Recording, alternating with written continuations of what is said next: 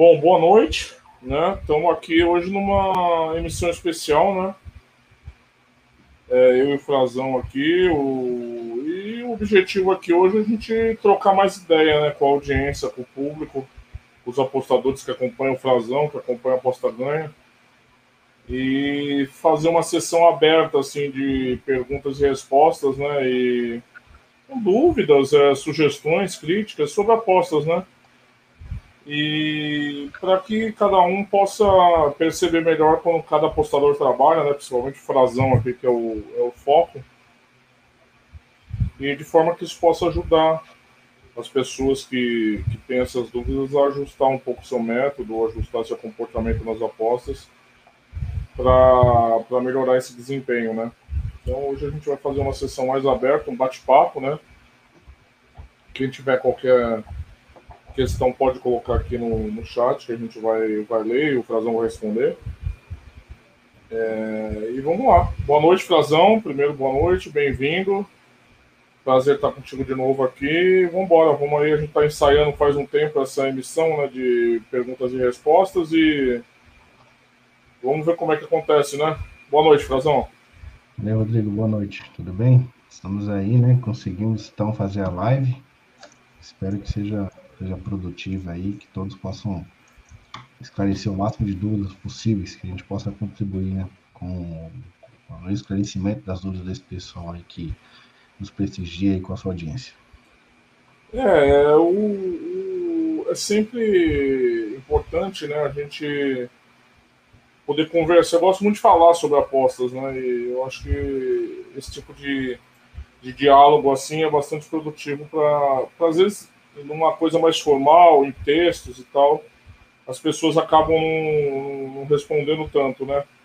E às vezes um bate-papo, apresentação de forma mais menos formalizada, assim, é, acaba. Frazão, na verdade o link é o link do YouTube. Esse link que eu te passei é só para você. É tá? verdade. É, é o link do YouTube, do canal do YouTube. Tanto que tem gente entrando aqui na emissão. É, nossa, é, o, é o link que você já tinha soltado de manhã. Se você puder apagar ali, eu agradeço. Eu apaguei já. É. Muito bom. Ai, caramba. E aí, se quiser, eu te mando. Você já tem o link do YouTube? Eu te mando aí. É... Eu peguei aqui. Releva, releva. Não, mas assim, agora eu perdi um pouco. Mas é isso, né? Deixar o Frazão dar boa noite para todo mundo. Convido quem já está aqui, o Diego Nogueira, o Perspectiva, está sempre no podcast com a gente também. Ele tem o serviço dele lá também. O... E o André Lucas também dá, dou boa noite para para ele. E vamos aí, né? Vamos para mais uma para mais uma emissão e vamos ver o que, que, aparece de dúvida aqui. Vamos bater esse papo. Eu selecionei umas dúvidas que me enviaram aqui, que depois eu vou passar para você, para a gente respondendo. É, eu não sei que está aí. Se que se quiser me interromper ou colocar dúvidas que mandaram, que alguém te mandou para você, você fica à vontade, tá, Frazão? Não tem nenhum problema. É, eu vou começar primeiro, porque eu vi o teu texto, eu acompanho o teu canal, né, obviamente. É, e eu vou. Eu, eu vi o teu texto hoje sobre os heads, né? Achei bastante interessante, né? O, porque se enfrenta o negócio ali, né? A maioria dos tipsters você sabe que ia fingir que nada tá acontecendo, né? Deixa, soma e segue, né? Como dizem ali. E você vai ali conversar, né? Você até comenta, eu acho, acho curioso que você comenta ali sobre o pessoal que saiu do canal por causa desses dois heads, né? E, e o pessoal não tem a capacidade ainda de absorver. O cara às vezes entra no canal atrás daquela panaceia, né? E é, acaba tomando head e é, acaba achando que aquilo já não presta e já sai, né? Ou seja, aquele imediatismo que a gente conhece é, presente muito nesse universo das apostas, né? Então, eu queria que você falasse, você escreveu bastante coisa lá, mas eu queria que você falasse um pouco disso aí, né? Desse, dessa tua capacidade. A gente já falou isso tangencialmente em outras emissões, mas essa tua capacidade de se lidar com os heads E, além do mais, você não tem que lidar com o head só você perder teu dinheiro, você tem que lidar com a pressão de você ter sugerido essa aposta e aumenta a pressão, né? Eu, quando dou uma tip, eu me sinto mais pressionado. Eu sei que é, a gente não tem muita consciência disso, mas assim, você acaba mais pressionado do que o normal, porque não é só você, né? Você, dane-se, você se assume, se assume a bronca, né? Mas quando tem outras pessoas que seguiram, você se sente mais, né? Eu acho que é um pouco natural. Mas disserta um pouquinho aí da, sobre aquilo que você falou hoje, que eu achei bastante interessante. E eu acho que depois eu vou até complementar, acho que isso é. Cada dia que passa, eu acho que é essa questão mais fundamental das apostas. Mais do que saber apostar é a questão do controle emocional. Para mim, é, antes eu dividia, né, eu dava pesos iguais para as coisas. Hoje eu dou mais peso para o controle emocional do que para uma capacidade analítica nas apostas. Sinceramente, hoje eu acho mais importante. Fala um pouquinho disso aí, Franzão. Então, você bem colocou mesmo que o emocional ele é assim, um, um, ponto primordial, né? São alguns pilares, né, que, que a gente tem que ter para poder trabalhar da melhor forma possível. Emocional é um deles. E no tocante ao que aconteceu, né, aconteceu no canal, é, infelizmente, né, essa procura por imediatismo, essa procura de, de resultado imediato, seja, seja, seja só o win, né, não, não existe o red para essas pessoas, infelizmente tem sido mais, vamos dizer assim, mais cotidiano, né, tem crescido isso cada vez mais. À medida que as pessoas chegam no mercado esportivo, elas já chegam com essa ideologia né, com esse marketing que foi vendido para elas, um marketing totalmente errôneo, em que dá para se ganhar dinheiro com futebol sentado no sofá, na beira da praia, e definitivamente dá, mas não é dessa forma que as coisas acontecem, né? E quando a pessoa tem ali um, dois heads seguidos, é, por mais que de repente ela tenha feito dentro de uma gestão de banca, né, se é que ela pratica assim, mas vamos pensar que o mínimo ela esteja fazendo, que é praticar a gestão de banca, se ela não tiver emocional para lidar com aquela situação, é, de nada vai valer a técnica, né? Então, é justamente isso que você disse. Você pode ter a técnica, você pode saber analisar uma partida, você pode saber analisar uma formação tática de uma equipe, posicionamento, só que se você não tiver emocional, né, maduro para lidar com aquelas situações, aquelas variâncias que acontecem dentro do jogo, você vai viver no ciclo, ganhar uma aqui, vai perder duas ali, vai ganhar uma aqui, perder duas ali, e sempre quando tiver um head, vai bater aquele seu desespero, porque é a variância, a gente já falou sobre isso aqui, já abordou esse tema de uma forma mais explanada mesmo, então não, não importa o resultado de um dia, né? não importa o resultado de dois dias, não importa o resultado de um mês, acho que o que vale é o longo prazo, e a variância, tanto do green quanto do head, você vai ter ao longo dos dias, ao longo dos meses, e o que vai dizer se você realmente está né, tá no caminho certo ou não, é no longo prazo que você vai ver os seus resultados. Então, infelizmente, né, muitos procuram por uma solução, por, por, um escape que, na verdade, se vende por aí, mas que a realidade é outra. Né? Quando se depara com essa realidade, a primeira atitude dela para que se sinta, vamos dizer, mais confortável, é deixar de acompanhar aquela pessoa que, teoricamente, lhe causou prejuízo. Né? É, no início, né, no início, assim, pelo menos na metade da profissão, assim, eu me incomodava bastante com relação a, a compartilhar, né? Compartilhar essas dicas para outras pessoas e quando dava head, sentia um pouco dessa pressão. Mas aí eu parei para pensar porque eu não posso atribuir, na verdade eu não posso né, trazer essa pressão em que a pessoa perdeu para mim. Por quê? Porque a ideologia do, do, canal é compartilhar aquilo que eu estou fazendo. Né? Eu não estou sugerindo diretamente é, que ela faça aquela entrada. Então, a partir do momento que eu comecei a deixar isso claro para as pessoas, falar, isso daqui não é um canal de tips, né, embora obviamente tenha as tips, mas é, eu compartilho aquilo que eu estou fazendo dentro de uma metodologia, dentro da minha visão de jogo, eu explico ali o que, que eu estou enxergando naquela partida, e a partir daquele momento eu falo, eu estou trabalhando em X mercado, com uma, uma gestão de banca X, né, e aí a partir daí o usuário que receber aquela mensagem, ele deve, no mínimo, confrontar com a sua análise, se estiver vendo o jogo, né? Obviamente, tem que estar vendo o jogo, confrontar com a sua análise. Se ele se sentir confortável em seguir aquela dica que eu também já estou me posicionando, ele segue dentro, obviamente, da gestão dele. Inclusive, eu indico né, a minha gestão, eu informo a minha gestão, só para que ele tenha uma base de como eu estou trabalhando. Não necessariamente precisa seguir a minha gestão, nem deve fazer isso, porque a gestão acho que ela é muito subjetiva. Cada um tem uma banca, cada um tem um valor, tem um emocional para lidar.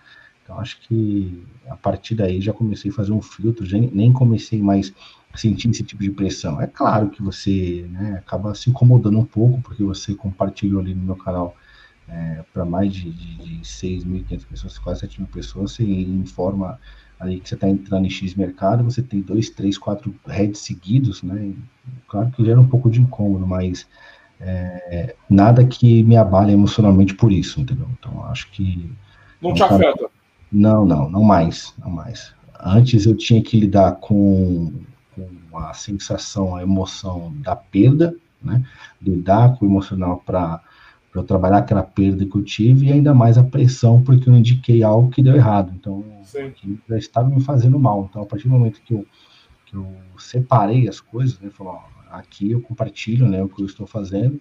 Eu não estou te obrigando a dar o clique, né? não estou falando para você dar o clique. Você dá o clique se você quiser. A banca é sua, o dinheiro é seu, a responsabilidade é sua.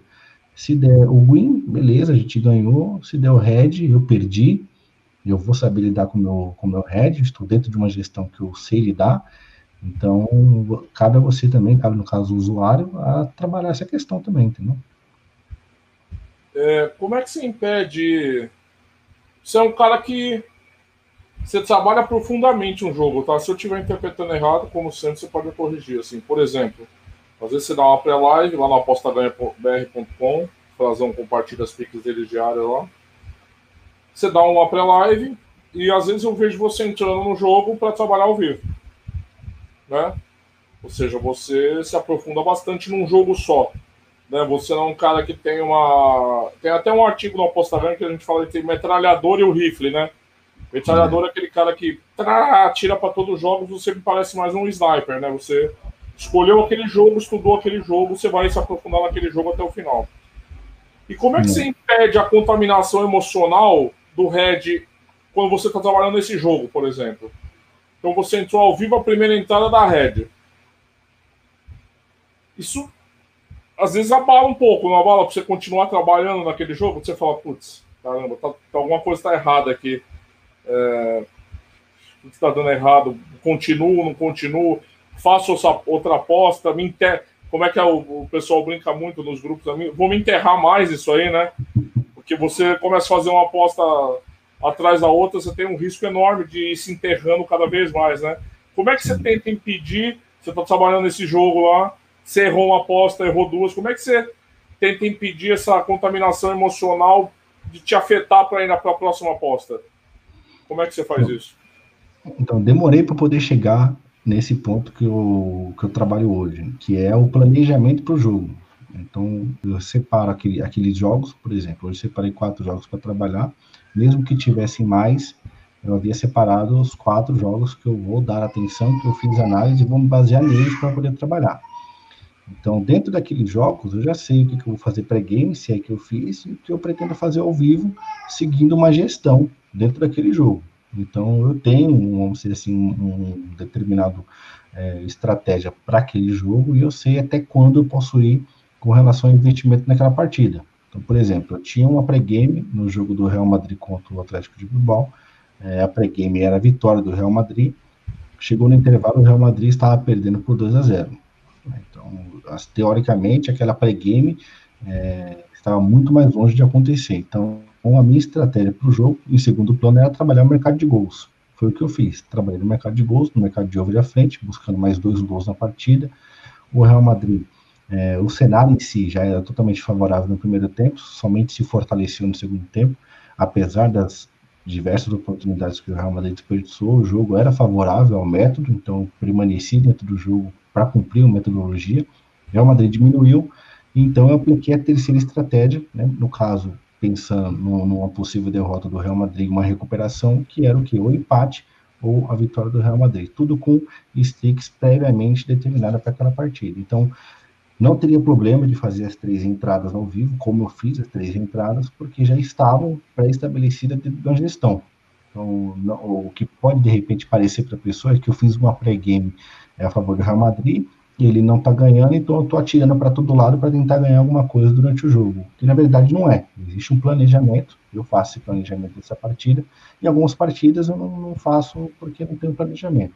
Mas quando há um planejamento, eu vou cumprir com aquilo que eu que eu planejei de acordo com o cenário da partida. Se a partida me oferecia aquele cenário, então eu faço a minha parte do andamento aquele planejamento.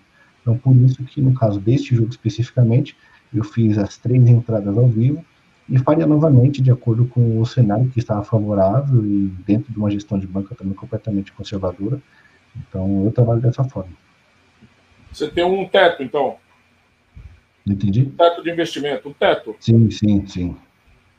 Se bater lá, você para. Não, não importa se, se aparecer a coisa mais linda depois, você parou ali. É, eu, penso, eu penso em alguns cenários para a partida, né? Então, é, para esse jogo especificamente, acabou acontecendo o, o cenário que eu imaginava, né? aliás, um segundo cenário que eu imaginava, que era uma possível zebra, vamos dizer assim, e eu pensava numa recuperação, ia trabalhar na recuperação do Real Madrid. E foi o que eu fiz. Infelizmente, é, o Real não conseguiu converter suas jogadas em gols. Ele até empatou a partida, mas teve o gol anulado. Então acredito que tinha valor nas entradas, né? Faria novamente, e se tivesse aí pelo menos um, um, uma, uma soma de 10 partidas com os mesmos cenários, eu acredito que sairia no lucro. Tá certo. Tem uma pergunta aqui, eu acho que deve ouvir muito essa pergunta, né? Que é da Luísa Santos, vou colocar aqui na tela. É, quais dicas você daria a quem está iniciando o mundo das apostas? Se você pudesse resumir isso, é, como é que você chegaria um novato para você? O que você diz para ele? Ah, assim, acho que a dica, quais dicas, no caso um pouco mais genérico, mas a primeira, a primordial assim é estudo. É, é, é estudo principalmente do seu perfil. Então, você vai começar no mercado das apostas, você é iniciante, obviamente que não vai dar para você assim traçar um caminho perfeito desde o início. Você vai precisar é, conhecer os mercados, né? você vai precisar apostar em, em, vários outros mercados, seja em gols, a favor de um time ou outro, escanteios, e você vai ter que é, pontuar todas as suas entradas, né? Acho que começa por aí. Você vai ter que tabular todas as suas entradas, uma planilha de Excel, algum sistema, alguma coisa semelhante, fazendo todas essas suas entradas, né? pontuando tudo isso daí, pelo menos três meses você começa a ter, então, um direcionamento do seu perfil é, analítico da partida, né? Então, de repente, você vai ver lá que você é melhor no mercado de gols, ou você é melhor no mercado de probabilidades, ou de repente no mercado de escanteios, você vai se conhecendo. A partir daí, você vai se aprofundando dentro daquele mercado. Acho o conhecimento acima de tudo. Agora que você está começando, esquece grupo VIP, tá? Acho que é a minha opinião, assim, você esquece grupo VIP, acho que essa questão de grupo VIP, até chegou uma pergunta depois sobre isso, é, é, algo que proliferou bastante e muitos não fazem nenhum sentido, então esquece a questão de eu estou começando preciso entrar no grupo VIP para ganhar dinheiro, esquece a questão, acho que você precisa é, trabalhar o seu conhecimento se desenvolver para que você consiga, então, é, extrair dinheiro do mercado, né, daqui a um tempo, longo prazo, é, com base nos seus conhecimentos. Então, você está entrando nesse mercado agora, é um investimento, Tá? Acho que precisa primeiro é entender o que, que você enxerga das apostas esportivas, né? o que, que você viu, o que, que você pretende com isso. Né? Você pretende é um hobby, você pretende, sei lá, te dar algum dinheirinho extra de vez em quando, você pretende realmente levar isso daqui a sério, você precisa fazer essas perguntas para você mesmo e ter aí um direcionamento para que você possa, então, saber o que fazer, né? No caso, ou vai ser um hobby, ou extrair dinheiro, ou ter uma renda extra, ou ter como profissão, acho que depende muito do que você quer. Mas, acima de tudo, é trabalhar é, o seu perfil, se conhecendo, estudando. Acho que isso é mais importante de tudo no início. É, acho curioso porque a primeira coisa que as pessoas tendem a fazer é procurar essas autoridades das apostas nos grupos VIPs e é, tentar transferir essa responsabilidade. Já que eu não sei, eu vou seguir uma pessoa que eu acho que sei e vou entregar toda a minha confiança nas mãos dela para tentar tirar do mundo das apostas o que eu acho que deve ser tirado, né? Então tem uma transferência de responsabilidade muito grande aí, né? É... Também é, a gente já discutiu isso aqui em outras emissões, quem quiser ver, entra aí na listagem do canal. Mas eu acho também que, e tem até outra pergunta sobre isso, os produtores de conteúdo de apostas, eles incentivam uma visão de que é, isso é investimento, profissão. Eu acho que a pessoa pode até ter essa visão das apostas, mas eu acho que tem uma, isso é uma visão amadurecida. Tem que ser uma visão já mais de médio e longo prazo você enxergar as, as apostas desse jeito. Quem entra nas apostas e acha que vai tirar um salário mensal disso já de cara, ela está fadada ao fracasso e ou está fadada a pagar um serviço, um curso, alguma coisa e dar dinheiro só para essas pessoas. Porque uma dica eu digo aqui, porque eu sei, porque eu conheço, é 99% dessas pessoas que vendem cursos, etc., elas não ganham dinheiro apostando, gente. Tá? Elas não ganham dinheiro apostando, elas ganham dinheiro é, fazendo venda digital do, dos produtos dela. Não estou condenando, não, não estou falando nada, estou porque geralmente a pessoa olha e acha que aquele é um apostador de sucesso, né? Como se fosse um modelo para ser seguido. Olha, se aquela pessoa ali ela é o modelo que eu quero ser para mim. Quando na verdade essa, essa imagem é criada, mas na verdade essas pessoas não são grandes apostadores assim, né? As pessoas não apostam, elas não vivem de apostas e elas não seguem nenhum preceito formal de, de apresentação de dados e tal. Então, acho que isso acaba criando uma ilusão coletiva, assim, né? E geralmente isso acontece com o iniciante, né? É, principalmente porque o iniciante não está preparado, né, Frazão? Para analisar criticamente isso, né? Eu não sei se na, na, na mesma situação de uma pessoa que esteja começando, eu não cometeria o mesmo erro, para ser sincero com você. Eu não sei, eu não, não gosto de apontar muitos dedos, eu sei que a, cada qual é responsável pelo seu dinheiro, então tem que ser parcimonioso com o seu dinheiro, né? Eu sempre brinco, você, você vai com mil reais no seu bolso na rua, é difícil você perder, né? Você toma muito cuidado, né? Mil reais na sua carteira. Mas eu vejo, às vezes, as pessoas pagando mil reais num curso sem pensar muito sobre o que aquele curso pode oferecer, sobre nada, só baseado numa ilusão, né? Então, é, a gente acaba tendo um efeito, assim, contraditório. Ao mesmo tempo que a pessoa está começando totalmente verde nas apostas, ela acaba é nesse momento que ela vai acabar caindo. Por isso que eu acho importante esse ponto que você falou do estudo, né? Mas aí a gente também sabe que nem sempre as pessoas têm uma disposição ou tempo para estudar, né? E acabam procurando os atalhos, né? Os famosos atalhos, né, Frazão? É, acho que já começa pela busca do, do, é, do conteúdo que você pretende, né? Então, acho que a maioria é, digita lá, como ganhar dinheiro com as apostas esportivas. É, é, esse tipo de pergunta que os caras que vendem o curso quer que você faça. Por quê? Porque vai aparecer ali na primeira tela é, vários vídeos né, indicando é, alguma estratégia específica. O cara fala cinco minutos daquela estratégia e te induz a comprar o curso dele, comprar um e-book, alguma coisa nesse sentido, para que você então desenvolva aquela técnica, né? Então acho que é muito muitos gatilhos mentais que é utilizado no marketing para você você é, se você assim, lubriado a então é, comprar que, né, como você bem disse, talvez um dia um produtor tenha sido um bom apostador, talvez dia ele tenha sido assim, aí do seu conhecimento mais técnico, ele fez um produto e ganha dinheiro com esse produto e trabalha em cima desse produto, né? Claro que existem é, cursos, conteúdos bons por aí, realmente, mas principalmente para o iniciante, para ele fazer esse filtro, né, do joio e do trigo, vai ser bem difícil. Então, é, provavelmente, até que ele conheça alguém que lhe passe confiança, tanto na questão de credibilidade que tem no mercado, com relação ao conteúdo também, ele vai gastar algum dinheiro para poder chegar nessa pessoa. E às vezes não chega, porque ele vai comprar um curso que, na verdade, não vai lhe ensinar de nada, né, vai, vai acabar trazendo informações que não vão te ajudar em grandes coisas, ele não vai dar prosseguimento nos apostos esportivos, acabar acabando desistindo e vai sair falando mal, porque comprou o curso de fulano de tal, não ajudou em nada, que apostas é um jogo, que isso não vale de nada, que isso não dá futuro, enfim, vai contaminando aí as outras laranjas. Acho que funciona por aí. Eu brinco que isso esteriliza apostadores. É, você vai tirar uma pessoa do o resto da vida do mundo das apostas. Né? Isso acontece é. muito, acho. Uma pergunta aqui, falando em conteúdo, né? A gente tem várias pessoas que acabam se tornando famosas, né? Outras nem tanto, mas. É, tem uma pergunta do Leonardo Alves. Qual, quais dicas você daria a quem quer começar a produzir conteúdo? Imagino que para as apostas, né? Ah, então depende do que tipo de conteúdo, né?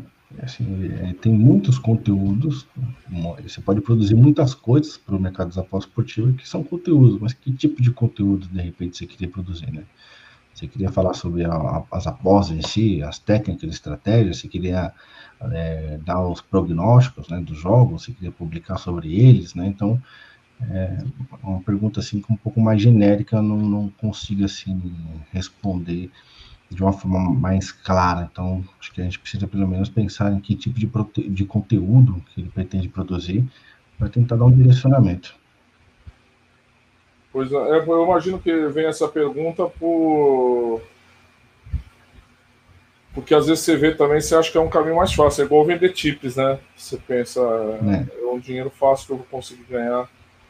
E é difícil, né? É difícil fomentar, né? É, é aquela questão do mercado, né? Você pensa, enquanto há pessoas querendo comprar qualquer tipo de conteúdo, haverão né, vendedores que vão, ter, vão te tentar te vender qualquer tipo de conteúdo. Então, você sabe que existem pessoas que ficam de grupo em grupo atrás de grupo VIP. O cara que ganhou quatro, cinco, seis seguidas ali, ele vai pegar aquele print daqueles links, né? E vai trabalhar o marketing através daqueles greens para que chame ali o grupo VIP dele, né, grupo de 15, 20 reais, de 5 reais, para que ele ganhe alguma coisa com o dinheiro dessas pessoas que estão desesperadas à procura aí é, do baú milionário, para tentar ali, pegar 5, 10 seguidores que vão pagar esse valor para ele, vão arrancar dinheiro e não vão te dar lucro algum, pelo contrário, né, vai te causar mais prejuízo ainda. Deixa eu dar uma lidinha no Boa Noite, Jolie aqui. André Lucas, o Silva, boa noite. Murilo Pontinho fala que vai tomar uma assistindo, é isso aí. O William Nascimento, Frazão, vou te cobrar um artigo sobre gestão de stake, você ficou de fazer, aí, Frazão. Fica a sugestão já. O Frazão vai ter artigos exclusivos no apostaganhabr.com. Já fica a sugestão aí de tempo para você para os artigos, Frazão. É, eu já li a Ele já está meio caminhado, já falta terminar. Tá certo. O Rui Dias, boa noite, Rodrigo, seu spammer.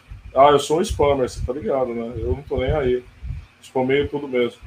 O Perspectiva diz: se as pessoas que nos seguem forem conscientes sobre como o mercado funciona, não há problema quando os heads chegam. Entendem os heads tal como nós e bola para frente.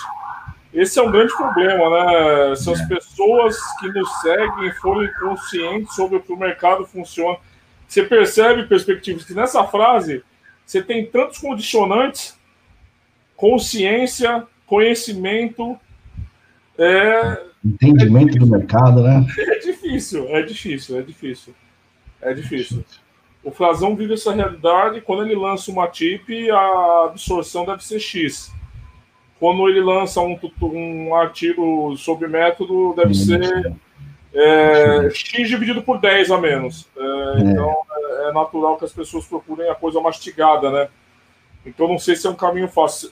Idealmente, o mundo ideal, eu concordo com você que consciência e tal, mas isso para mim é um apostador já à beira da maturidade. A maioria dos que eu vejo não, não querem passar, passar por esse processo, né? Eu não julgo, né? Cada um é, sabe de si, mas que é um problema. É, os que não entendem vão estudar e vão ter mais tarde, é verdade, cara.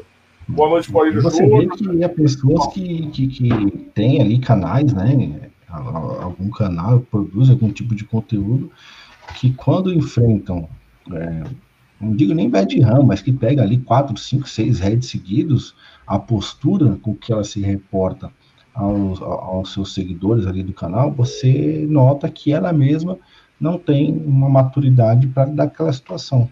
Né? Através do que ela fala, entre aspas, justificativas para aquele head, você nota que que há nela uma falta de preparo para lidar com a situação. Então já começa de quem é o produtor, como vai exigir né, que, que os membros ali tenham uma postura diferente. Né? É, eu já comentei com você aqui, né, um caso que eu acompanhei no começo desse ano, que o tipster que tinha alcunha, não sei também de onde tiraram, né, do, do rabo, que era o melhor tipster do Brasil, o melhor apostador do Brasil. E apostando num determinado campeonato que é muito popular no começo do ano, o campeonato sub-20, e o cara começou a se enterrar, se enterrar, se enterrar, se enterrar, se enterrar, se enterrar, se enterrar, meu amigo. E aí começou com uma, é, não, começou com uma conversa de stop loss, eu não sei se ele percebia muito bem o que quer dizer stop loss, e começou a apostar em placar, placar exato, ou unidade de placar exato para tentar. Sabe, não sei se acompanha a NFL, mas tem uma jogada chamada Hail Mary, né? Que é Ave Maria. Você taca a bola lá do inferno para tentar chegar no touchdown de qualquer jeito, tá ligado? E aí tudo bem, né? Tudo bem, ameaçaram de morte, eu nem sei se está certo isso, mas tá. Aí no final desse ano, né, eu tenho um, Twitter que eu acompanho só coisa do Santos e coisa de apostas, né? Eu nem uso pra nada. Nisso ressurge esse cara. E o grupo dele lá falou: olha só, ele tá fazendo um mês de dezembro, o cara tá sensacional. Com a maior desfaçatez. Eu acho impressionante. Eu não teria essa cara de pau, te falar a verdade, mas é isso eu, né? Eu não teria essa cara de pau. Acho que se você tem um pouquinho de sensibilidade, você já consegue, você já consegue interpretar aí a picaretagem envolvida nisso tudo. Né? Jesus, foi assustador. O Ari Júnior, grande frase. O Diego Almeida, salve frasão. E Bilu, fala Rodrigão, fala malandro. Eu já falei do Leonardo Alves. É uma pergunta do André Luiz. Razão. Quais odds você costuma entrar no over limit e no over à frente? Você tem odds mínimas, Frazão? Como é que você trabalha isso aí?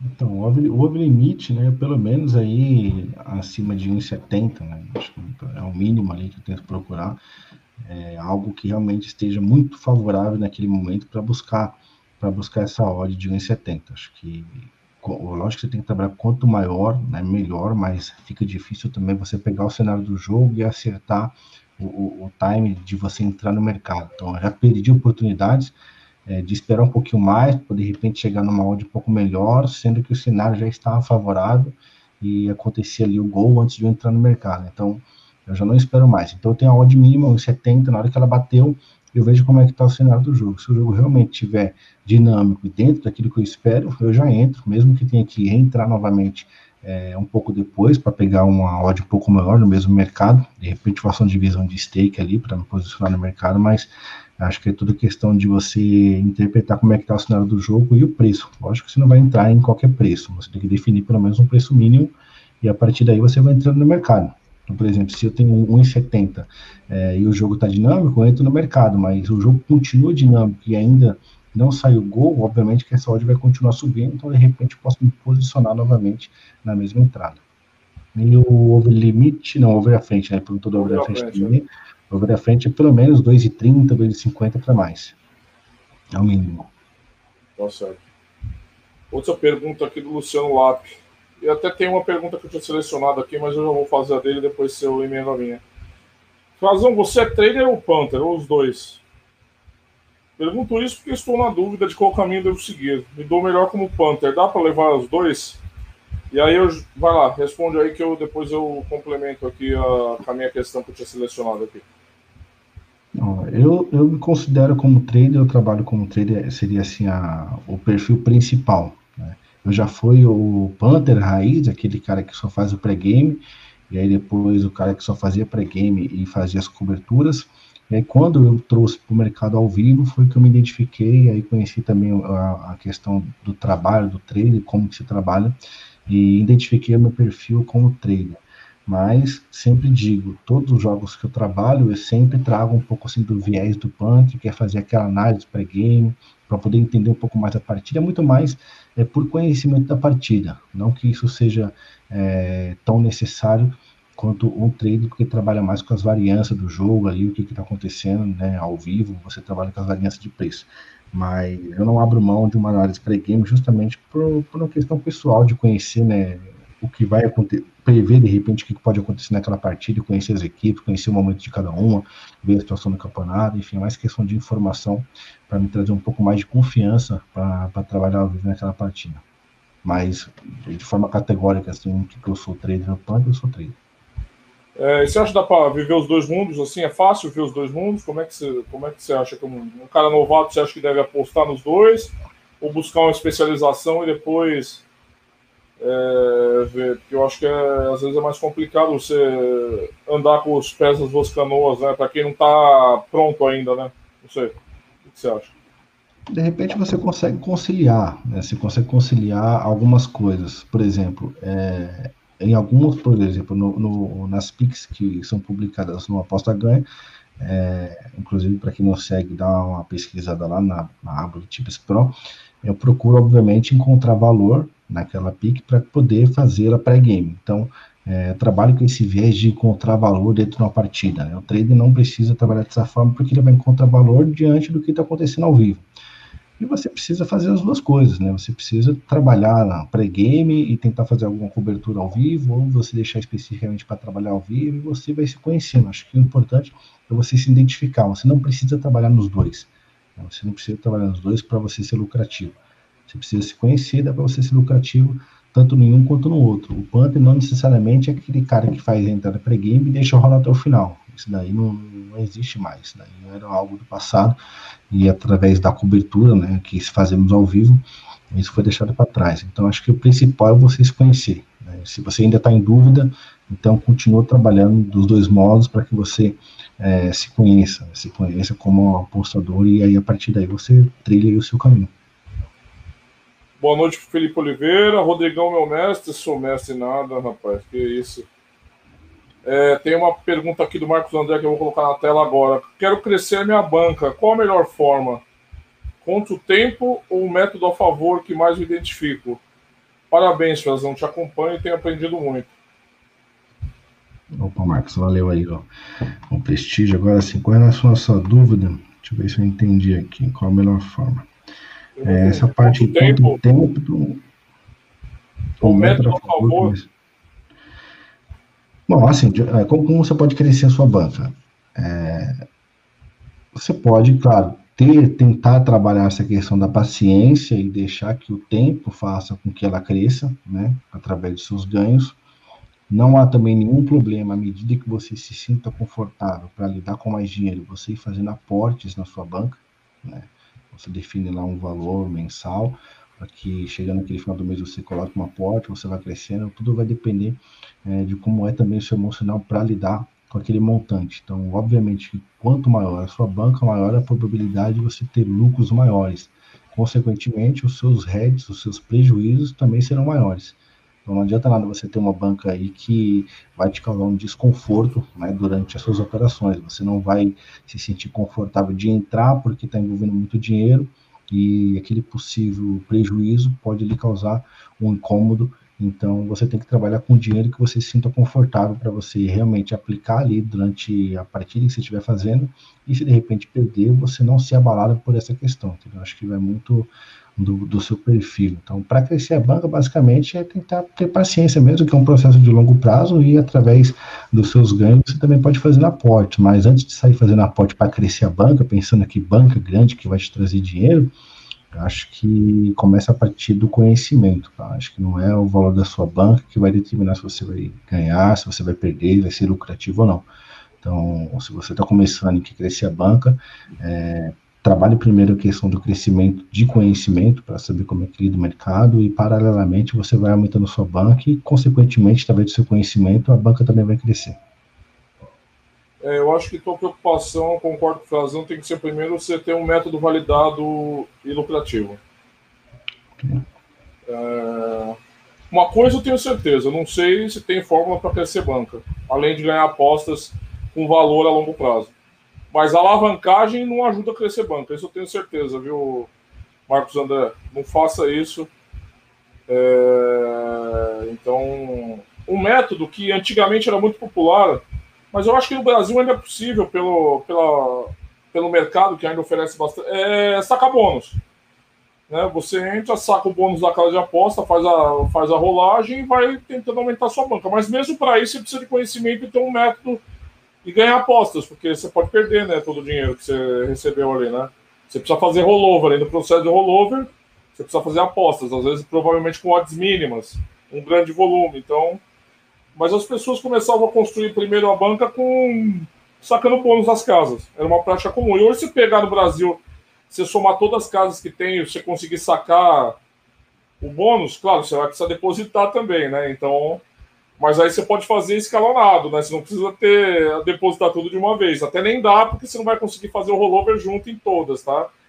Então, às vezes, duas de cada vez, uma de cada vez, e aí com o dinheiro que você vai ganhar sacando o rollover, você já pode fazer outros depósitos. Você vai sacando depósitos. Por exemplo, você sacar 10, 10 bônus de 200 reais, já são 2 mil. E tem casas com bônus de 700, com bônus de 800. Claro, todas têm uma dificuldade maior ou menor no processo de rollover, mas para começar, eu ainda acho uma forma interessante, tá? Aproveitando aqui essa pergunta, Rodrigo, deixa eu te fazer uma pergunta sobre esses projetos, né? Que o pessoal fala, esses projetos, projetinho, estratégia de 10 a 1K. Ah, sim. O que você acha disso daí? Alavancagem eu acho a pior. Olha, eu acho. Eu não acho só pilantragem. Tá? Pilantragem é pilantragem. Eu acho irresponsável. Eu acho irresponsável o processo de alavancagem. É, E é incrível, Frazão, que eu vejo uns vídeos, às vezes, como a gente vê muito vídeo de aposta no YouTube, né? Ele sugere, né? E os vídeos de alavancagem no YouTube têm milhares de visualizações. Milhares de visualizações. As pessoas procuram por isso, né? É, mas é incrível, né? Porque né? é o caminho da ruína, né? Como é que eu posso propor um método que você tem uma exposição de banca altíssima? Eu não vou nem falar que é all-in, que alguns não sugerem all-in. Alguns sugerem você fazer 25, 50, 75 ou 50% da banca. Varia. De qualquer forma, para uma gestão de banca responsável, é sempre uma, uma exposição altíssima de risco. Altíssima, inaceitável. Nenhuma aposta vale 25% da sua banca. Nenhuma aposta. Nenhuma aposta vale 10% da sua banca, na minha opinião. Então, assim, é, eu acho responsabilidade. Eu acho que até passa picaretagem nesse caso. Nesse caso, para mim, vira um pouco de responsabilidade mesmo, assim, de, de um oportunismo atroz, assim. Eu acho inaceitável, cara, a, alavancagem. Eu acho, putz, é um negócio que me deixa irritado até. Vou dar boa noite, é Pedro. Fala, fala, fala. De tempo total. Acho que é uma perda de tempo total. Acho que. E dinheiro. Fosse, é, e de dinheiro também. Se fosse um, um método realmente que, que desse certo, é, acho que todo mundo trabalharia nele, não existia outros métodos, ninguém procuraria aprender sobre métodos e só vivia disso, de 1 a 1K em 10 dias e 50 entradas, enfim, acho que o cara não tem conteúdo de qualidade, acaba induzindo as pessoas a, a perderem o seu dinheiro dessa forma, entendeu? de uma forma assim, agressiva no tocante ao rasgam o seu dinheiro, entendeu? Então acho que ó, segue esse projeto que você vai perder a sua banca aqui. Acho que é mais ou menos isso. Não, com certeza, sem, sem mais. É... Métodos de aposta são sempre muito subjetivos, né? As variáveis que eu uso não são as suas, que não são do teu lado, que não são. É, é, difícil você propor um método. Você quer método? Faz martingale, então. Pelo menos martingale é, é velho. Muita gente já usou, tem muita bibliografia sobre. Eu acho também outra responsabilidade, mas é um método que pelo menos já está rodando aí faz tempo, mais do que essas baboseiras aí que eles estão lançando, entendeu? É, eu acho incrível. É, você vai perder tempo, dinheiro e saúde mental fazendo esse tipo é. de coisa. parece divertido, mas não é. Não é. é... Boa noite, Pedro Fernandes. Grande Pedro, sempre com a gente. Tem uma. O Perspectivo diz: o que vocês acham sobre grandes professores que formam ganhadores no mercado com fórmulas mágicas? É mais ou menos o que que depois ganham dinheiro por afiliação com a perda de dinheiro dos seus alunos. Ele complementa aqui, também existe afiliação por cadastro, mas na verdade nunca sabemos que a afiliação está a ser praticada. Perspective Tips: 99,9% é afiliação por porcentagem de perda. Afiliação por cadastro quase não, não existe mais no mercado. Não existe. Não existe. Não existe, porque se a casa de após oferecer isso para alguém a, de forma massificada para vários afiliados e eles conseguirem uma, muitos, muitos clientes sobre isso e os clientes começar e ela vai quebrar. A filiação para o registro é muito difícil. Quase é, todos os sites, todo mundo que trabalha com afiliação é na perda dos users. É, não, tem, não tem história. Porque a casa não vai pagar quando ela ganhar, quando o cara ganhar, não vai pagar você. Ela paga quando uma porcentagem do que o cara está perdendo. E quando o cara ganha demais, também tira do seu seu balanço. Tá? Se, o, se os caras que você indicou estão ganhando muito, você pode ficar com balanço negativo lá no, no, na plataforma de afiliação de uma casa. Então, assim, é, então, assim, eu não, eu não, assim, eu não acho que é problema quando trabalhar com afiliação nas apostas. Todo mundo trabalha, todos os sites trabalham, todo mundo quase trabalha. Agora, quem oferece fórmula mágica com um propósito específico de fazer alguém perder para você ganhar, aí eu já acho problemático. E eu já vi isso acontecer. Na Copa São Paulo, muitos grupos populares de cash out na copinha, eles manipulavam o público para permitir que eles fizessem cash outs altos na copinha. Então você dava uma aposta lá, você ele fez uma aposta prévia, solta lá uma aposta, as odds na copinha são massacradas com pouca coisa, o cara ia lá e fechava o cash out. Eu já ouvi isso falar disso. Mas é, isso aí é, é, é, é desonestidade, né, tal. Mas a afiliação, toda afiliação trabalha com, com perda de dinheiro. Agora, quando você envolve aprendizado é complicado. Eu acho complicado. É uma, é uma relação ética complicada. Eu tenho que concordar com você. Assim, como você está ensinando alguém está ganhando com que aquela pessoa perde, ou então você indica. É, não sei, é difícil. É difícil. Não é tão simples assim, não. Mas todo mundo trabalha com, com afiliação desse jeito. Frazão, desculpa, eu falei demais essa, pergunta aí. Não, eu acho que é bem por aí mesmo. É, a afiliação é parte do negócio, né? É, ela existe o, o cara que é de frente, que tem o grupo que compartilha algum tipo de conteúdo, oferecer é, aos seus, seus membros ali, os seguidores. O que vai mudar é justamente a forma que é abordado né, é, esse convite, né, esse convite para se cadastrar na Casa X. É, acho que quando você faz, de repente, alguma coisa que você possa, é, de alguma forma, contribuir com o usuário em retribuição ele fazer aquele cadastro que também pode ajudá-lo em alguma coisa, acho que aí é uma via de mão dupla, trabalha então naquela parceria de ganha-ganha, né? Acho que quando você oferece alguma coisa você está visando somente, né, somente aquele cadastro para que você realmente ganhe com aquilo, e pouco importa como vai ser o futuro do seu usuário, acho que aí já entra a questão da caridade que existe muito por aí.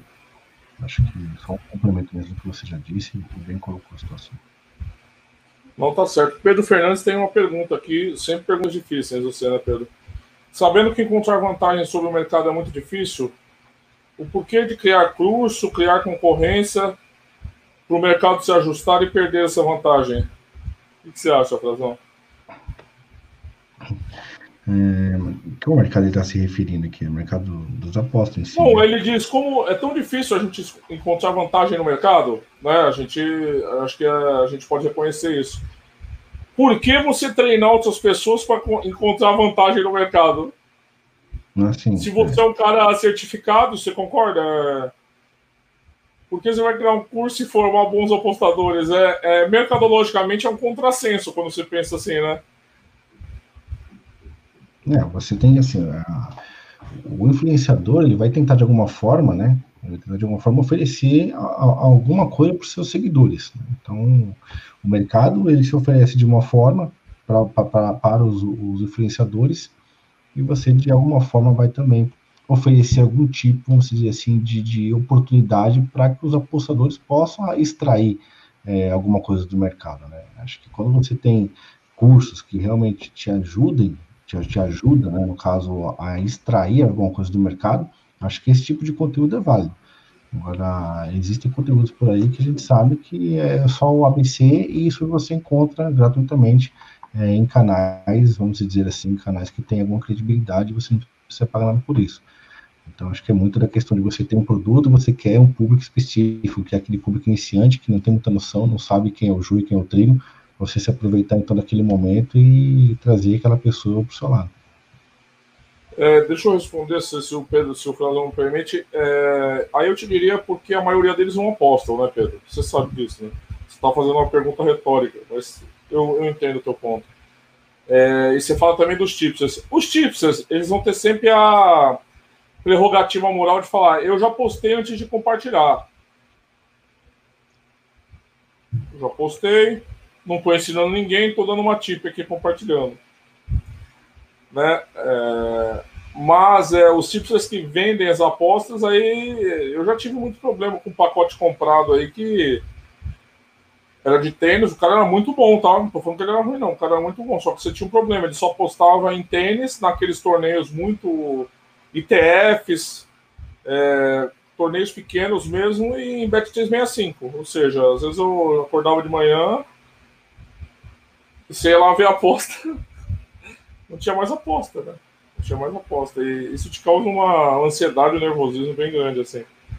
Então, é, acontece isso. Pelo menos os tipos têm essa prerrogativa moral de oh, eu fiz aqui. Os outros que treinam não, né? Mas é porque eles não apostam também.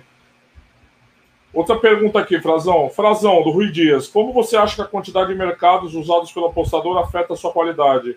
Você acha melhor se especializar no, em overs, ou aquele fala de underdogs, eu diria handicap, eu diria moneyline, ou você acha que vale tudo?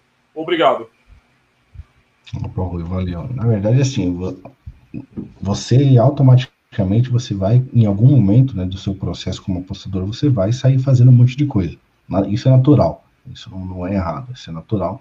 Você está se conhecendo, né? Acho que entra muito aquela questão do conhecer. É claro que você precisa se especializar em alguma coisa, né? ou alguma coisa, ou duas ou três coisas. Se você tiver a habilidade para lidar é, com essas três coisas no mesmo jogo. Então, você precisa trabalhar, é, você vai se conhecer e ver onde você é mais lucrativo, através do que? O primeiro ponto que você vai se, é, identificar se é lucrativo ou não é através dos seus relatórios. Né? Então, você vai apontar ali as suas entradas com base nas suas entradas que você fez, você tem lá um resultado no final do mês, você vai separar um período aí, três, seis meses, e vai avaliar quais mercados você tem sido lucrativo e quais você não tem sido lucrativo. Acho que a partir daí você já faz um grande filtro, né?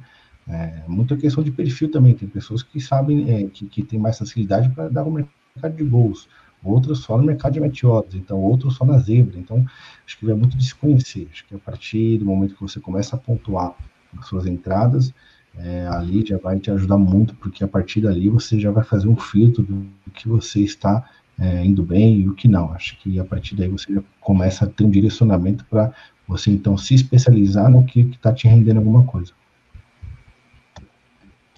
Eu, eu te diria que se for para se especializar, eu prefiro especialização numa liga, um número limitado de ligas porque ali você vai conseguir ter um olhar melhor sobre todos os mercados, você entende?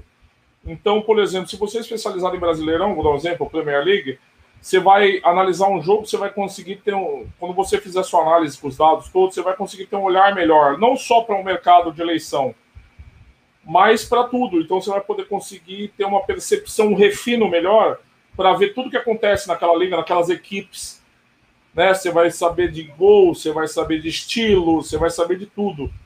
Então, se especialização, eu diria mais é, no caminho do, de ligas do que de mercados. Claro, depois você pode refinar a sua, sua atuação com mercados, como o Frazão falou, você tabula tudo e vê onde você está indo bem, onde está indo mal. Por exemplo, eu sempre falo, eu adoro a Argentina, adoro, adoro o campeonato argentino. Só que aí uma vez eu tabulei a, o negócio e eu tinha mais negativo. E com uma, com uma moçagem, hein? Mano, o que eu tô fazendo? Pra quê? Capricho? Capricho de perder dinheiro? Tem, você entende? Vai assistir jogo do Argentina, não aposta. Eu acho que é esse sentido. Boa noite pro João Martins, ao Serjão DJ, boa noite a todos. Boa noite, Serjão. O João Martins diz: quanto vender PIC, diria que o objetivo desse tipo será ter outra fonte de rendimento, sobretudo se a banca que tem não for suficiente para viver só de apostas. Aí o Pedro Fernandes diz, mas por que precisa de outra fonte de renda se o tempo que você pede com o marketing com o cliente poderia ganhar mais apostar? Não poderia, Pedro. Essas, a presunção aí, além de ser essas PICs funcionam como sinal no mercado, o risco do mercado se ajustar e perder a vantagem é muito alto a partir do momento que vende títulos. É enorme mesmo. O João Martins, isso deve depender da banca de cada um. Se for alguém que só tenha 100 euros de banca, vai ganhar com a venda de PIX. Mas aí é complicado, hein, João? Porque a pessoa que se diz capaz de encontrar valor no mercado a ponto de vender sugestões para os outros, não consegue ter uma banca? Desculpa, eu tô meio rouco por causa de ontem, tá? Imagina, saúde. É. Complicado. Olha lá, o Pedro diz: a gente quebrando a pinácula do grupo, senhor aqui. Que grupo é esse? Vocês que mandam esse grupo aí, deixa os outros de fora. Parece segundo grau, caramba, na escola é, é, o que o Pedro fala aqui, um apostador que vende a Pix com uma banca de 100 euros, de certeza que a qualidade dele não vai ser muita, vai estar vender ruído. Hum. Concordo nesse ponto. O João colocou, grande João, sobrevivendo ao Covid, com os robôs dele na casa dele. Eu lembro daquele o João, aquele filme do Rock, o Rock 3 tem aquele robô que serve o, o Pauli. É, Rodrigão, coloquei 10 unidades de jogo do Cuiabá, então é meio polêmico, que minha banca tem 80 unidades. Tá abusando, hein, John? O Rui Dias diz: ah, uma coisa é o método Martingale, por exemplo, é proibindo os cassinos, porque com a banca limitada é infalível, diferente de alavancagem, considero. Aí eu acho que o corretor sacaneou aqui o Rui Dias, mas eu entendi. O Felipe Oliveira diz: vou colocar aqui, eu estava estudando esse dia sobre essa dos aportes. Tem pergunta bem interessante a se dar. Você suporta uma perda de stake de 50? Pode ser que sim. Mas e 6 heads de 50, 300 indo embora? Então. Aí vai muito da questão de você saber lidar com, com um montante de dinheiro, né? Porque você tem, um exemplo, você tem uma stake de 50, vamos dizer que no mínimo aí você tenha pelo menos é, R$ 1.500 de banca. Mas às vezes né, a gente sabe que o cara de repente tem esses 500 reais de banca e coloca a stake de 50. Então ele já está fora da gestão. Né, já, já não está praticando uma gestão coerente com a sua banca. E essa ilusão de que eu preciso ter uma banca grande para gerar dinheiro é o que muitas pessoas caem nessa armadilha, né? Colocam mais dinheiro é, na banca do que o seu emocional é capaz de lidar. Automaticamente, na maioria das vezes, também não praticam a gestão de banca. E aí entra nessa bola de neve, né? O cara colocou 50, perdeu, ele vai tentar mais outro 50, perdeu. Na terceira que ele perder, ele já não tem uma banca apropriada, ele já não tem uma gestão apropriada, e obviamente também não vai ter um emocional maduro para lidar com essa situação. Então, no terceiro head de 50, a próxima que ele vai colocar é de 100 de 100, de 150 para tentar recuperar. O próximo passo é o win. E, e isso é muito frequente. Né? Esse tipo de comportamento é muito frequente. Então, é, você ter na sua banca dinheiro suficiente que você consiga lidar, né? tanto com as emoções dos ganhos, que te geram emoções, né? aquela euforia, e tanto também com a frustração, o desânimo ali em alguns momentos das perdas, entender que aquilo é natural. Se você está dentro de uma gestão, não importa se você perdeu uma ou se você vai perder dez seguidas. Né? Você está dentro de uma gestão, você tem um método, você vai seguir é, aquele seu trabalho. Que você sabe que daqui a algum tempo você vai recuperar isso com o seu método trabalhando dia após dia. Você não vai recuperar isso do, na próxima aposta. Né? Não existe recuperar rede. Se perdeu, acabou. Na próxima você vai trabalhar, se ganhar, ok, você vai é, trabalhando aí durante o mês, você vai ver o resultado. Se foi negativo, se for positivo. É, 50 e 300 é relativo. Como o Fazão falou, vai ter é, esse é referenciado à sua banca. Se 50 for 1% da sua banca, você aguenta perder 300 de boa, você aguenta perder muito mais. Agora, se 50, como ele falou, for 50% da sua banca, você tem dois, você tem uma arma com dois tiros. Se errar. Então é uma gestão de banca responsável, uma exposição ao risco que não. Então é, é muito relativo. Por isso você tem que trabalhar os stakes com relação à porcentagem de banca, porque e tem que respeitar uma, uma gestão, uma porcentagem sustentável, né? Mais uma vez, o mantra. Qual é aquele mantra? Um bom apostador pode quebrar, se sem gestão de banca. Mas alguém com gestão de banca, mesmo sendo um mau apostador, sobrevive muito tempo nas apostas. Sobrevive. Então, teve um tempo atrás, é, mais ou menos sei lá, uns quatro ou cinco meses atrás, eu peguei, acho que foi oito, foi oito ou nove heads seguidos. Seguidos, um atrás do outro. E eu falei no final, né? Eu falei, ó, obviamente que algumas pessoas saíram do canal, né? Não suportam esse tipo de pressão. E ali aproveitei a oportunidade, como eu sempre tento, tento passar para o pessoal, um pouco da experiência, né? E principalmente nesses momentos negativos que são importantes e pouco se fala sobre isso, né? Tento, o pessoal tenta mostrar muito mais orgulho do que se expor quando, quando tem um head, é, que faz parte. Em algum momento você vai encontrar essas, não, não digo nem variâncias, mas você vai encontrar momentos que vão ser negativos sequenciais. Né? Você ter dois, três heads seguidos, quatro heads seguidos, é natural. E vai acontecer também de você se expor, né, demasiadamente em muitos jogos, e pode acontecer naturalmente de você ter o head. Então, eu tive ali, acho que oito ou nove heads seguidos, tudo dentro de uma gestão, tudo dentro de uma gestão, e depois, parando para analisar todas as entradas, desses oito, sete, pelo menos seis ou sete eu faria novamente. Por quê? Porque o cenário era favorável. Então, é, obviamente que naquele dia eu terminei com prejuízo, é, no outro dia, não me lembro muito bem, mas acho que deu para equacionar um pouco a conta, e aí acho que no terceiro ou quarto dia que eu voltei então a voltar para o saldo positivo, é, comparando aquele valor que eu havia perdido. Então é um processo. Se você perdeu, você vai recuperar, claro, trabalhando com o seu método dentro da sua gestão, seguindo a risca, você vai, com o passar do tempo, trabalhando você vai recuperar. É, como você bem disse, não tem como quebrar. Entendeu? O cara vai quebrar porque, porque ou às vezes o cara tem uma banca muito pequena, ou o cara não segue uma gestão. Fica difícil você lidar com essa situação. Né? Para mim, é, não é que é fácil lidar, mas é mais seguro lidar com esse tipo de sequência ruim, porque existe uma gestão totalmente controlada e que a banca suporta passar por isso, porque justamente está numa gestão de banca. Agora, aquele cara que não está numa gestão, ele não vai suportar, não vai suportar metade disso. Entendeu? Acho que vai muito de como a pessoa trabalha. Acho que isso demanda, demanda define os seus resultados. Né? Então, a pessoa pode ter 2, 3, 5 mil reais de, de banco, isso daí não interfere em nada em seus resultados. Vai interferir a sua postura, como ele vai lidar com tudo isso. Então, é, acho que o mais importante do que você é, saber, lógico, ganhar com o mercado é o quanto você suporta perder. Acho que você ganhar, né, obviamente, é, é, muito mais gratificante do que você perder. Então, você pode pegar 5, 6, 10 mil seguidos. Né? Isso não te faz necessariamente um melhor apostador. E se você também pegar 5, 6, 10 heads seguidos, também não te faz pior. Acho que são cenários que em algum momento você vai vivenciar e você tem que saber lidar com as duas situações. É, o... o João fala sobre gestão, faço uma vez tranquila, mas em raros momentos posso colocar 10% do banco, como hoje, que fiquei sabendo do convite do Guarani antes do mercado, mas isso é muito raro.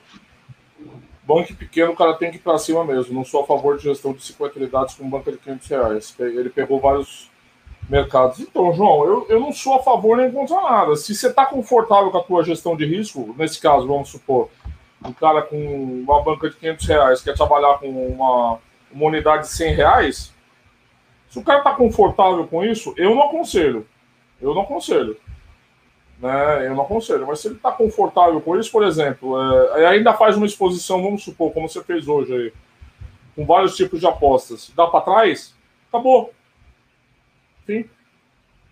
Se o cara está disposto e Quantas bancas ele vai quebrar desse jeito? Quando ele tiver gasto já 5 mil, eu não sei se se compensa. É, agora. É isso. O Juninho pergunta se eu fiz aposta no Santos. Eu entendo o Santos a 0x0, eu até não é. Eu até falei isso sobre aqui na segunda-feira. Não, na terça-feira na live com a Raquel aqui no canal. Só que eu fiquei 0x0, porque eu fui no Palmeiras, mas era 25 também. Então, já viu. Fiquei no 0x0 na Libertadores essa semana. É, o João disse que é. Vamos para o caminho já final aqui. Frazão, é verdade, mas uma banca demora a crescer. 100 euros faz exemplo. Pode haver quem seja bom, mas não tenha muito dinheiro para fazer aportes. A pergunta do Juninho aqui, ó. Como você consegue ter emocional para postar no seu time de coração? Sou ponte pretana e já perdi a conta de quantas vezes quebrei minha banca postando na ponte. Pô, Juninho, aí é foda, hein? É assim, é, acho que apostar no São Paulo, o cara tem que ter coragem, já começa por aí, né?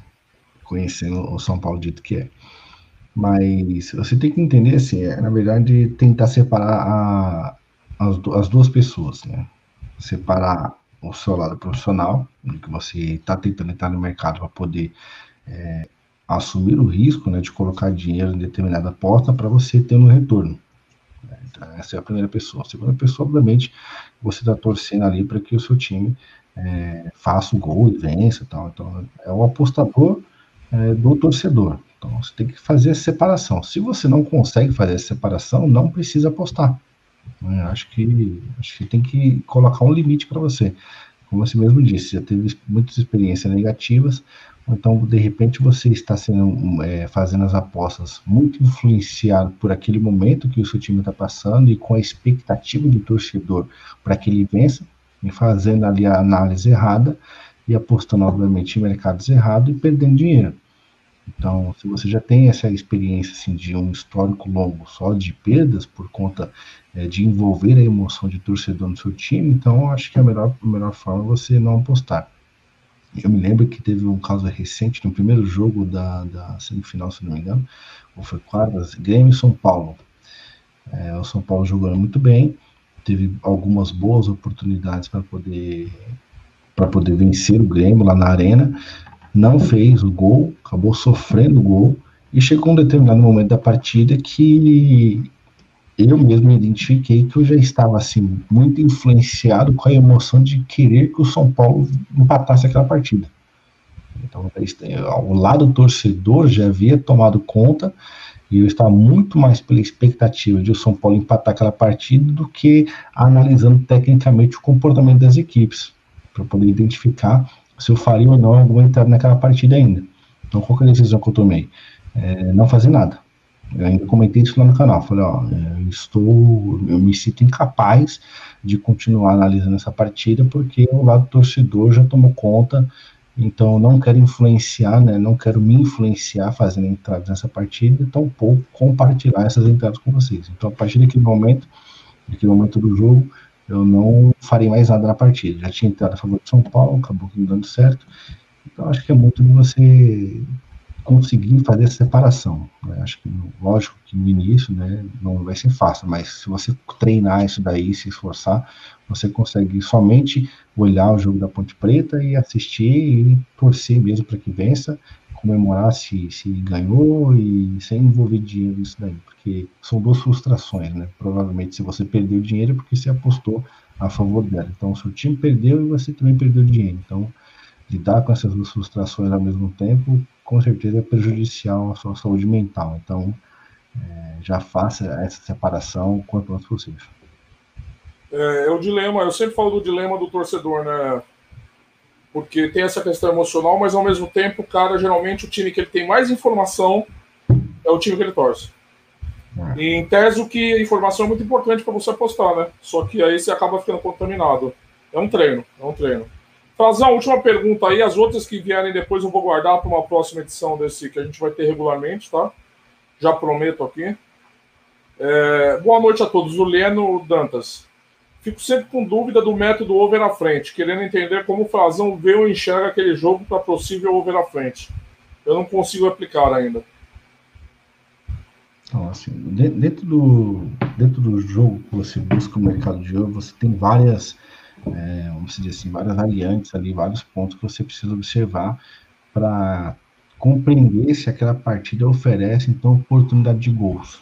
Então, por exemplo, trazendo aqui um caso bem recente, que é o caso do Real Madrid contra o Atlético de Bilbao. Então, virou aí o primeiro tempo, 2 a 0 Então, você tem um time que, é um, que era o favorito, né, no caso do Real Madrid, era o favorito, um time que estava escalado com praticamente seus melhores jogadores ali, era um time forte, que atacou muito, que agrediu muito o adversário no primeiro tempo, não conseguiu converter suas jogadas em gols. Porém, é, ele continuava tendo essa postura ofensiva. Então, continuava tendo espaços, continuava tendo finalizações e algumas finalizações com perigo. E além disso, você tem aí um tempo total do segundo tempo, aí pelo menos 30, 35 minutos, foi quando eu fiz a entrada ali aos minutos 60, se não me engano, então você tinha pelo menos 30 minutos para uma possível recuperação, ou então é, a ampliação do placar por parte do Bilbao, com a exposição do Real Madrid. Então, você tem um time que já havia marcado duas vezes, ele poderia muito tranquilamente ter marcado o terceiro em alguns contra-ataques. Então, você começa a imaginar situações. Né? Você imagina a situação de, de repente, o Real Madrid naquela pressão, cedendo como cedeu espaço para o contra-ataque. Você imagina, então, a postura do adversário em contra-atacando, você vai ter o espaço para que ele possa fazer o gol pensando no lado ao time que você está a favor, você pensa que ele poderia fazer aquele gol ali antes dos 70 minutos, 75, porque você teria pelo menos mais 15 minutos para buscar mais um gol. Então são várias situações que você é, acaba criando um cenário dentro do que já está sendo oferecido ali para que você possa se expor nesse tipo de entrada. Entendeu? Então se é um jogo que não oferece tantas oportunidades assim, é, você acaba optando por um limite um pouco mais mais para frente, com menos tempo de jogo ainda. Claro que envolve mais risco, mas eu acho que basicamente são esse tipo de cenário que você tem que observar. A movimentação do jogo, se tem espaço, se aquela equipe que realmente está perdendo, que é o favorito, está tentando fazer a recuperação do placar, é, se o time adversário consegue oferecer algum tipo de perigo também no contragolpe. Então, são várias questões que você tem que analisar para você então, fazer a projeção do que pode acontecer na partida e para o mercado. Se o mercado te oferecer a ordem, você entra. Gente, eu vou guardar todas as perguntas que vieram a mais aqui, tá, Frazão? Para a gente uhum. responder numa próxima emissão ou até no próximo bate-papo, que é o que é o nosso bate-papo semanal também. Prometo que todas terão resposta. É, agora, Pulendo, tem um, tem um vídeo só do Frazão falando como ele atua no ao vivo, né, Frazão? Então acho que ele pode assistir também e ajudar bastante a responder algumas questões que ele possa ter.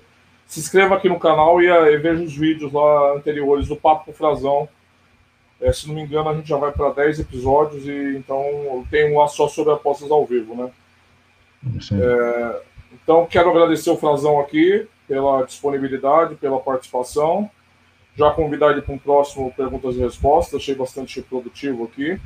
Tinha bastante, várias perguntas e muitas ficaram ainda por responder, mas o Frazão tem filha pequena, tem que fazer a janta, fazer a sopa. É, rapaz, não é fácil. A vida de apostador não é fácil. Frazão, obrigado, prazer estar contigo de novo e até a próxima, mano. Valeu, Rodrigo. Agradeço a oportunidade aí, agradeço por compartilhar um pouco do seu conhecimento, agradecer toda a audiência que nos acompanhou, as perguntas que chegaram, e vamos trabalhar então para responder todas as perguntas que não tivemos tempo hábil de responder. Na próxima oportunidade a gente liquida todas elas. Valeu demais aí a audiência. É isso aí. Isso aí, Frazão. Um abração. Boa noite para todo mundo, boa noite, Frazão. Até a próxima, galera. Boa noite, valeu, galera. Até mais.